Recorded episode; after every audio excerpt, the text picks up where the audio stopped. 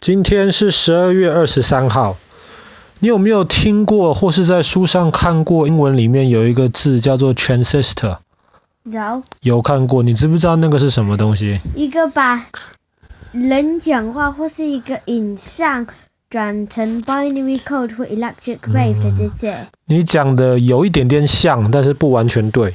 transistor 中文叫做电晶体。电晶体是在一九四七年的今天，十二月二十三号发明的。严格上来说，人类历史上有很多很伟大的发明，比方说印刷术，能够印东西的。对，比方说蒸汽机。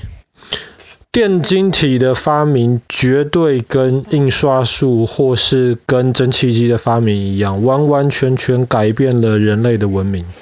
可是，其实很多人，小朋友或大人，其实都搞不太清楚电晶体是做什么。老实说，爸爸如果不是准备今天的故事，爸爸也不是很清楚电晶体到底是在干嘛。那你刚刚讲到 transistor 电晶体，它有一个特性，它就像是一个开关一样。Wow. 那我们就先想象，比方说好了。今天有一个门，那么你把门打开的时候，东西就可以跑进去、跑出来，对不对？你把门关起来的时候，你就把这个东西给挡住了，就把这条路线给挡住了。那我问你哦，你们开关一次大概需要多少的时间？嗯，一秒钟要不要？最快可能一秒，最快可能一秒，对不对？那么你想想看，你这个门假设要花一秒钟的时间开关一次，那么你觉得这个门开关几次会坏掉？一万次、十万次会不会坏？不可能开到一百万次吧？这个门如果开关一百万次，肯定会坏掉。我觉得十万。你可以想象电晶体就像是一个门一样。很小很小的一个门，但是这个门很特别的是，像门上面有会移动的东西，有 moving parts，对不对？门是靠一个轴把它支撑住，但是那个门本身会移动，才能让它开关嘛。但是电晶体就像是一个门，但是它没有任何会移动的零件，而且它很小很小。而且它一秒钟可以开开关关几亿次都没有问题。这个就是电晶体很神奇的一个东西。那么电晶体这个东西为什么会这么神奇？那么其实就要讲这个东西，它用用到一种很重要的零件，叫做半导体。其实这个爸爸在今年三月讲那个芯片的诞生，讲 IC 的时候，稍微提过一点点。半导体英文是什么？Semiconductor。你知道 conductor 是什么吗？导体。比方说。把东西，它是键嘛？啊哈。键在这里，有一有另一块铁在它边边。现在过一个 circuit，没错，所以像铁就是一个导体，没有错。那么有没有什么东西不是导体？呃，plastic。没错，塑胶就不是导体。那么半导体呢？不是导体，它也不是不导体。半导体的意思就是说，其实它上面，比方说好了，那么做那个电晶体的最多的原料就是用 silicon。就是用矽，或者是化学元素表上面，你之前问过爸爸，另一个东西叫做 germanium，中文叫做锗”。细跟锗其实都是泥土当中沙子里面很常见的这个东西。细很特别，是细这个原子啊，它的最外面有四个电子，就是有四个洞。那么通常细跟细之间都卡的刚刚好，所以细其实还蛮稳定的。像沙子基本上是很稳定的一个东西。嗯。但是你如果今天把细跟一些其他的东西混在一起，比方说你如果把它跟外面只有三个电子的东西混在一起，那么中间就会有空隙了，对不对？或是你如果把它跟五个原子呃五个电子的东西混在一起。那么这个空隙就不够，就会有一个电子被挤出来，对不对？那么你今天如果要制造一个电晶体的话，你就以矽为成分，一边混三个电子有空隙的，另一边混五个电子会有一个电子被挤出来的，被挤出来的这个电子自然就会跑到有空隙的那一边去，这样子电就可以流动了。所以半导体的意思就是说，它不是导体。但是它在特定的情况之下，你可以去让电流动的。那么就是因为发现了这个半导体很特别的这个材料之后，后来才制造出电晶体这种东西来。那么电晶体是什么样的方法可以让它没有会移动的部分，却是可以让电流开开关关？那么其实很简单，那么你只要把电晶体通电。通电的时候，它的电流就会移动了。当你不通电的时候，它的电流就不会移动。那你会想说，通电了，为什么电流还要移动呢？不是已经通电了吗？当然，那个通电不是通同一个方向的电，是 opposite，是跟它 perpendicular，是跟它垂直方向的那个电。所以想想看，你今天有一个很长很长的一个铁轨。然后有一个电晶体卡在铁轨中间，然后你可以从旁边通一点点的电流，那么这个铁轨就会打开一下下，再赶快把这个电流切掉，这个铁轨就会整个堵住。这个就是电脑最基本的概念，就是零跟一嘛，对不对？对，就是你刚刚说的。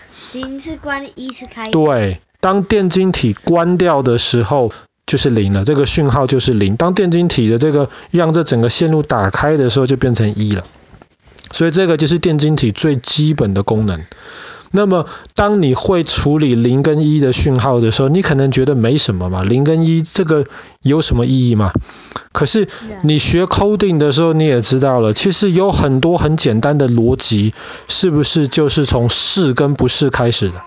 对不对？对，if then 或是 and or。这些东西，那么同样的，当你会零跟一的时候，你其实就可以算这种全部你知道的加加减减这种东西，你只要用零跟一就会算。这个是二进位跟十进位的分别，这个爸爸哪天再教你，今天我们就先不讨论。但你就知道发明电晶体了之后，其实你就可以开始组成这种基本的这种电脑控制的这种系统。呃，那个稍微又不太一样。Charles Babbage 他发明的那个电脑不是透过电路系统来控制，这个我们先不提。可是光发明电晶体本身还不够，电晶体还有一个很特别的一个地方，在于它可以做得很小很小很小，它可以做到比你的身体上面的小细胞还要小。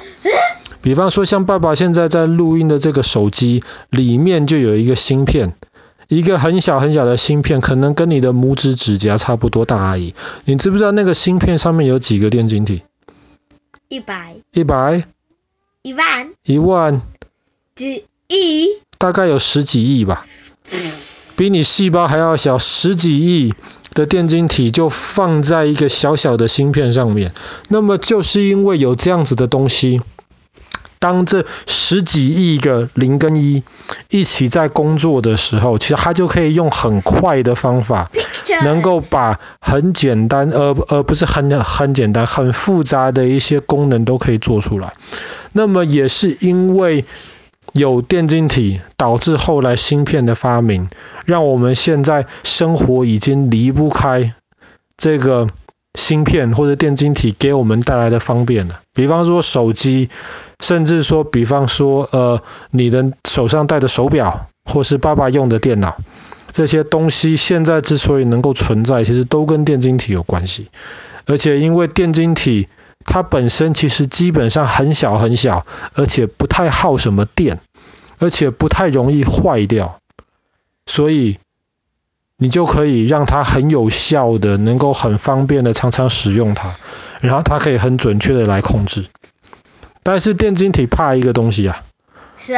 不是哦，对，水它当然也怕，可是因为它通常装在东西里面嘛，你水也不太会影响到它。火？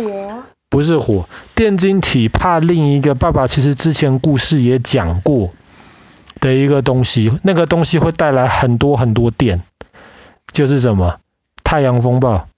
爸爸之前跟你讲过。是啊。Solar storm 太阳风暴，当有一些 typewriters 都关不了。当有太阳风暴出现的时候，太阳风暴上面会带大量的电，这大量的电基本上可能对我们的人生没有什么反应，可是却是有可能可以摧毁电晶体上面，把上面的这些电子的这些排列全部都打乱掉。